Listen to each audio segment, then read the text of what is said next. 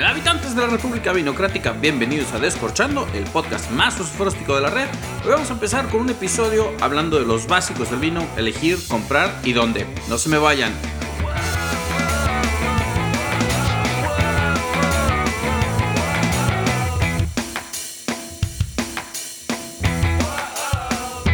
Hablar de vino mexicano no nada más es hablar de cosas sofisticadas, de precios, de barricas, de cuánta chingadera a veces se me ocurre. Hablar de vino mexicano también es de poder contar los inicios y poder de enseñarles un poquito de cómo, cómo, cómo yo aprendí a tomar vino mexicano. Y quiero eh, aprovechar este, este minutos del podcast o esta versión del podcast para poder platicar con ustedes cuáles fueron mis inicios, cuáles fueron mis consejos, los errores que cometí, los aciertos que cometí y cómo empezó todo esto. Corrí el año del 2000. Ah, no se crean, no se crean. les voy a confesar una cosa. Yo aprendí a tomar vino mexicano más allá de la historia que les he contado, que mi familia, que la sangre española, que la, la, la, la. Yo aprendí a tomar vino mexicano gracias a eh, las tiendas de la vinoteca y el HB. No me lo van a, y no me lo van a creer, pero en mis principios cuando empezaba a tomar vino, quería aprender a experimentar. Y la mejor forma de experimentar era yo tener un mini presupuesto, tener un poquito de dinero y asignarlo a una botella que me iba a comprar. Casi siempre iba a Vinoteca, iba a la Castellana, iba al HIV y decía, bueno, a ver, vamos a aprender. Y me intimidaban mucho los anaqueles, sobre todo de la Vinoteca. Pues unos anaqueles monstruosos y llegabas y la sección de vino mexicano era muy pequeñita en ese entonces. Nada que ver ahorita que ya está más nutridita que la fregada. Pero en ese entonces había muy, muy, muy poquito vino. Entonces, eh, tengo que confesar que ya hasta fue. Empecé tomando vino español y iba a comprar los vinos que le gustaban a mi papá.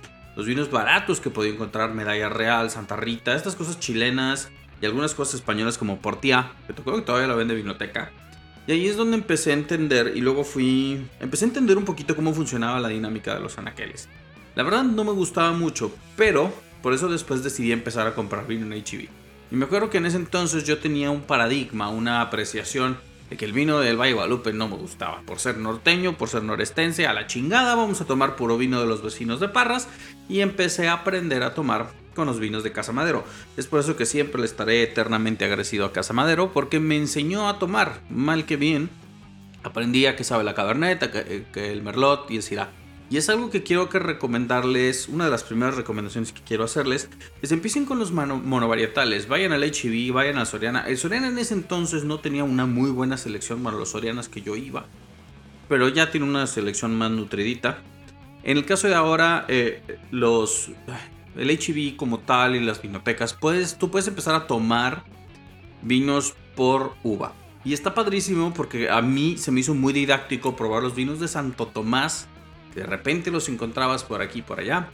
Y los vinos de Casa Madero, probaba los Cabernets, probaba la Merlot, probaba la Syrah, probaba los blancos y podía entender cómo sabía cada una de las uvas y a qué, qué, me, qué me transportaban a mí. Entonces, primer consejo, por favor, elijan vino mexicano, para empezar, por favor. Apoyemos a la industria nacional y vayan probando uvas y uvas y uvas. Cabernets, Merlot, Syrah, Malbecs, ta ta ta ta ta. Y les, les em, Usando los milagros de la tecnología, yo les recomiendo que utilicen sus notas, una libretita, donde puedan sentarse con una persona más.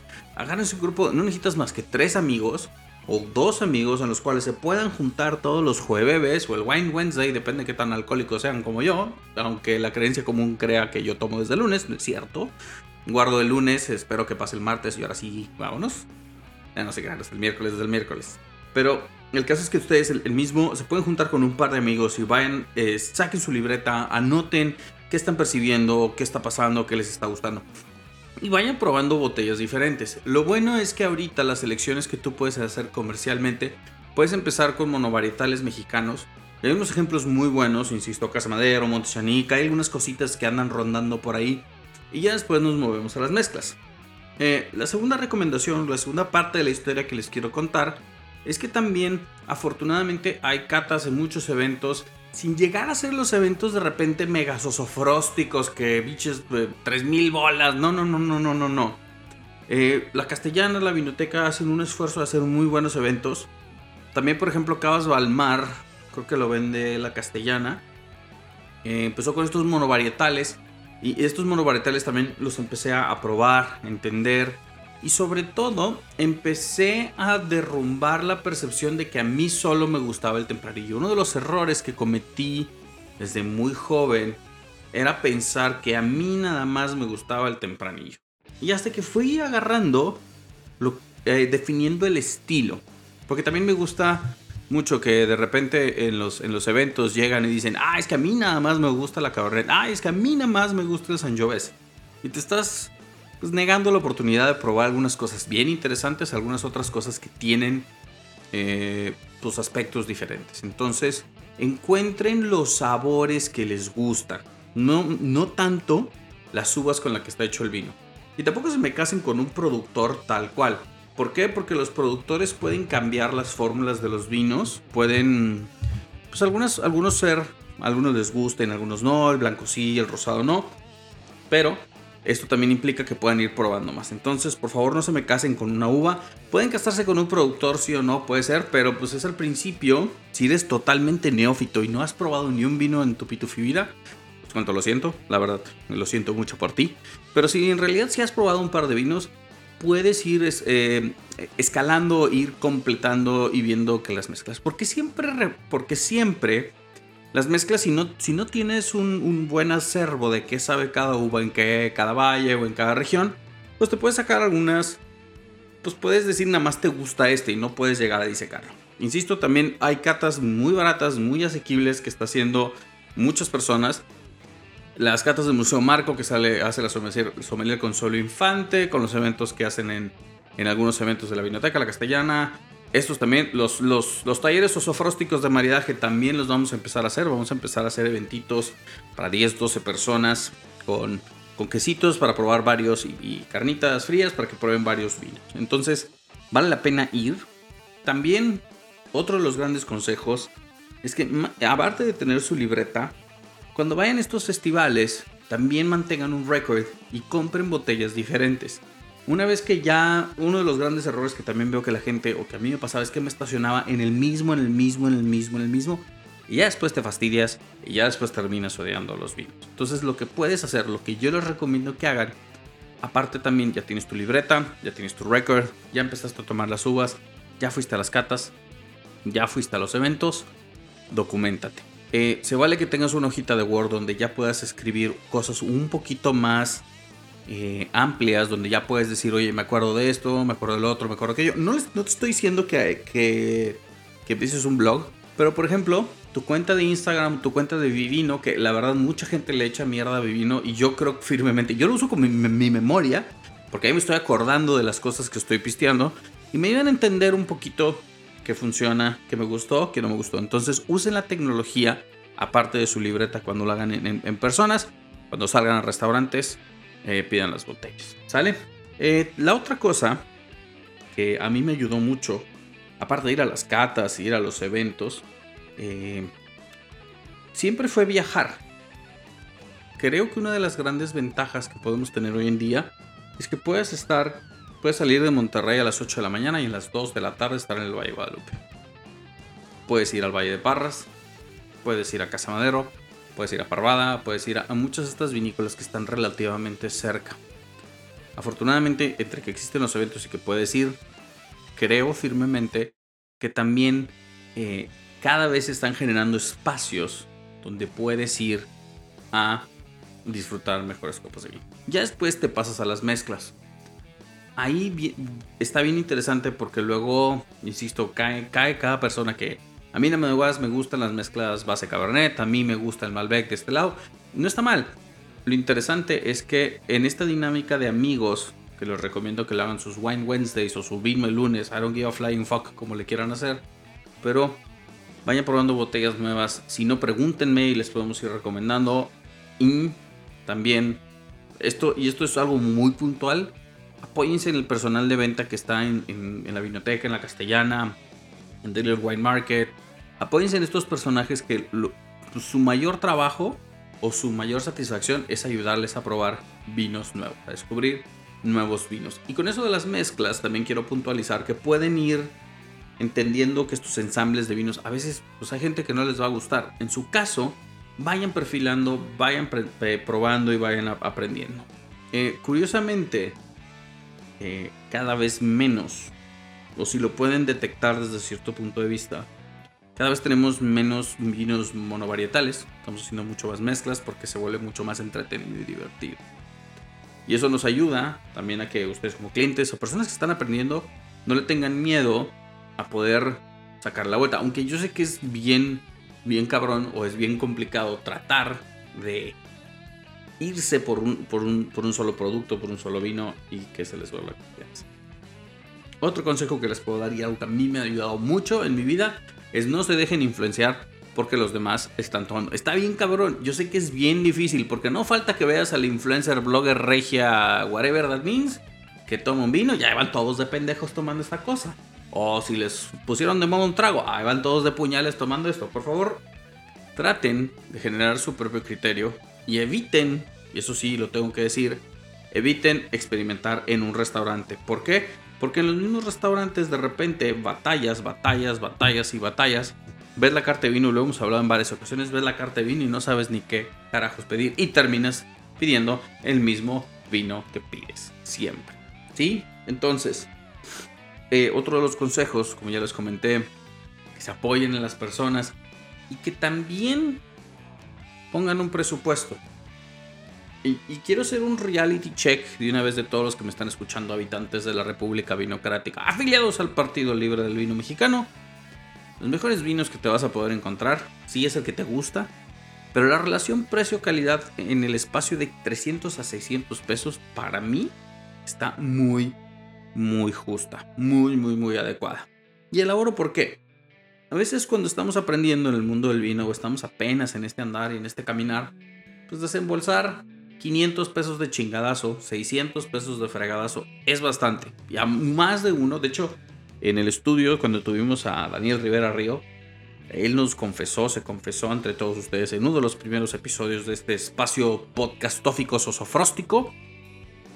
Confesó que al principio empezó a tomar vinos de alta gama y madre, su paladar no, no, no le dio. Curiosamente, algo de lo que reflexionaba él mismo y, me encantó la autorreflexión que hizo es fue empezando gradualmente a comprar vinos 300, 320, 350, 400 y con eso vas a ir midiendo, migrando un poquito y calibrando tu paladar. Hay gente que se queda estacionada en el, en el bracket de los 300 y de los 600. Yo soy uno de ellos. A veces cuando me doy mis lujitos estoy gastando vinos de comprando vinos de 750 pesos y ya falta la ocasión especial donde sí, pues el otro día me criticaron mucho porque fui a un restaurante italiano, la pasé genial eh, y encontré una botella de Pedregal 2013 le pregunté al chico de servicio cuánto cuesta, ¿me vas a cobrar lo mismo? Pues sí, es la última que tengo 2013, pácatelas, vámonos, buenísima, nos la pasamos genial, un vinazo, una velada, muy buena comida. Lo que quiero llegar con este consejo es que también vale la pena que tengan sus presupuestos. Si se van a juntar entre varias personas, y yo siempre he dicho que aprender de vinos incluye un sistema de soporte, incluye un sistema cercano de gente que esté junto a ti aprendiendo, pues si ponen 100 bolas, cada quien, pues ya pues se puede comprar una botella de 300. Y con esas tres personas le pueden ir subiendo, subiendo, subiendo y subiendo. Ya después si te la quieres pistear todo, solo tú y estar así, este, caído el viernes ya todo borrachote, pues eso ya es tu Pero lo que sí puedes hacer es juntarte con dos, tres personas, o hasta con tu pareja. Eh, se puede hacer una actividad bien padre, donde pueden comprar una botella entre los dos y y si están saliendo de novios, lo pueden hacer como una actividad recreativa etílica sosofróstica. Ya después, si pasa algo, pues ahí es pedo de ustedes, cabrón. Yo no me quiero enterar. Pero este, este, este tema de aprender juntos del vino, sí vale la pena. Luego también de repente me preguntan que cuál es un libro, un curso o algo que puedan leer para poder aprender de vino mexicano. Para aprender de vino o de vino en general, hay un libro que yo leí hace muchos años eh, se llama The Secrets of Wine. Dejen googlearlo. As we speak. Que es un libro bien padre, es un libro chiquitito. Lo pueden conseguir en Amazon.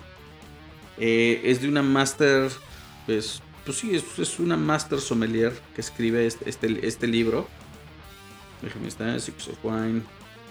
Book. Eh, acá está, Wine Secrets. It's a book by Marnie Old. Se llama Marnie Old, la, la autora. Es una sommelier y educadora de, de vino. Pero está bien padre porque Wine Secrets te habla un poquito en general a grandes rasgos de los tópicos. Desde la acidez, la fermentación, cómo se cosecha.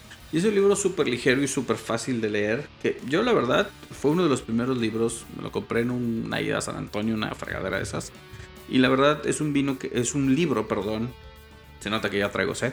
Es un, es un, libro que me ayudó mucho. Eh, lo pueden encontrar en Amazon. Se llama Wine Secrets Marnie Old. Se llama la autora. Vale la pena que le echen la leída. Y insisto, entre aprender entre amigos, leer libros, tener sus notas, ir a los eventos, otra vez chamacos, no olviden comprar sus boletos para el festival, toma vino mexicano, se va a poner bien, bien, bien chingón. Ir a eventos, ir a catas y también buscar videos en YouTube, leer blogs, todo eso se vale. Pero lo más sencillo es que agarren una botella, la compren y la prueben. Oye Carlos, pero es que a mí me gusta y esto es algo que me preguntan de repente. Oye, Carlos, a mí me gusta aprender de vino, pero es que no tengo amigos, no tengo nadie que me siga el paso y no sé qué. Pues mira, no es menester chuparse toda la botella, aunque ya sabemos que lo van a hacer para que se hacen güeyes y si les encanta andar de pedotes. Ya los vi a todos. Ahí los vi de repente el domingo en la mañana pidiendo remedios para sacarse la cruda del vino, cabrón. El caso es que lo que pueden hacer es media botella, una copa, dos copas, lo van probando y luego dejen que evolucione, que de hecho es otro consejo. Si quieres aprender cómo evoluciona un vino, yo, Carlos, siempre les recomiendo que lo compren, lo abran, se tomen un par de copas, cierran el corcho y lo dejan en el refrigerador. Al siguiente día lo sacan, esperan que agarre su poquito de temperatura y se vuelven a servir un par de copas. Lo que esto que te va a enseñar es ver cómo el vino evoluciona en el refrigerador y se me hace el consejo más sui generis que te pudiera dar cualquier sommelier. Ya vi todos los del WSET y de la corta, el Master Sommelier, desgarrándose las vestiduras. No manches, pinche Carlos, dile las cosas bien. La verdad, la verdad, tengo que ser muy honesto. Uno aprende mucho de vinos viendo cómo evolucionan los vinos en el refrigerador. Y por favor hagan este experimento. No estoy. En, luego hablamos del experimento de la licuadora, que eso es un podcast aparte, que luego lo vamos a ver. Licuar o no licuar, esa es la cuestión, así se llama. Pero en este yo sí les recomiendo que tomen su vino, eh, sirvan un par de copas, cierro con el corcho. O de repente, déjenlo con el corcho abierto para que se, para oxigene en el, en el refrigerador y vean cómo, cómo se comporta. qué, qué, les va a dar esto? Pues les va a dar un vino más evolucionado, entre comillas. Se puede que sea vinagre, depende de qué tan bueno o malo esté el vino. Otra cosa que me preguntan mucho, Carlos, es que a mí los vinos se me hacen. Bueno, voy a decir otra vez. Mr. Wine Hunter, a mí se me hacen los vinos muy amargos, ácidos, a mí me gusta la frutadito, lo dulcecito. ¿Cómo puedo cambiar mi paladar? Y la forma más sencilla de cambiar tu paladar, otra vez, y, perdón, lo hago de una manera muy, muy humilde y, también pues reconociendo que estos vinos fueron los que me enseñaron. La verdad de los vinos de Casa Madero son los vinos más balanceados que he estado tomando últimamente. Bodegas del Viento también pueden empezar con esos vinos. Entre Bodegas del Viento, Bodegas Los Cedros y Casa Madero pueden empezar con esa triada de vinos para los principiantes. Ahora que si ya quieres gastarle un poquito más y ya quieres aprender del oscuro mundo del Guadalupe, pues bueno, ¿para qué les digo? Vengan con su servidor. Y a mí es aquí es donde sí voy a hacer un comercial descarado. Pero en, el catálogo 2020 de vinos que contamos aquí en su su sosofróstico servidor, hemos eh, metido vinos este año como Fire Grapes, Tolochos, algunos otros vinos Cañada los Encinos, que están empezando a colocarse como los vinos para los principiantes. Pescador de corazones, mujer amante. Son vinos en la banda de los 300 y los 450 pesos que te ayudan a aprender de vinos, que te ayudan a entender y te ayudan a tomártelo de una manera muy ligera, muy fácil, muy sencilla. Entonces, de los 300 a los 450 pesos, la verdad, la verdad, la verdad, yo cuento con un stock bastante amplio de vinos que les pueden ayudar a entender, que les pueden ayudar a experimentar un poquito más. Y ya sí, pinche Carlos, ya estás haciendo tus comerciales del Wine Hunter Store. Pues sí, porque creo firmemente que uno de los grandes objetivos que yo tengo en esta faz de la Tierra es educar a la gente y quitarle lo pendejo. Bueno, perdón, iluminarlos alrededor de los mitos del vino mexicano, que eso es otro podcast que estamos que está esperando suceder. Entonces, mis chamacos, 20 minutos, hablamos de muchas cosas. quiero darles un resumen bien sencillo. Júntense con amigos, empiecen con monovarietales, empiecen buenos vinos para aprender Casa Madero, Bodegas del Viento y Bodegas Los Cedos. Tienen algunas cositas muy puntuales con las que pueden aprender. Si ya quieren aprender de cosas del Valle de Guadalupe, empiecen con los monovarietales de Monte Chanic. Y ya después, si ya quieren dar otro pasito, vengan conmigo. Está Tolochos, está Cañada de los Encinos, está Fire Grapes, está Chana, Juan y Perengana, Flying Wine Tinto, Flying Wine Blanco. Hay una amplia selección de vinos, fincas que está llegando también al portafolio hay una amplia selección de vinos para poder ayudarles y para poder educar su paladar. Recuerden, la única regla que tienen que seguir para educar su paladar es seguir la triple E.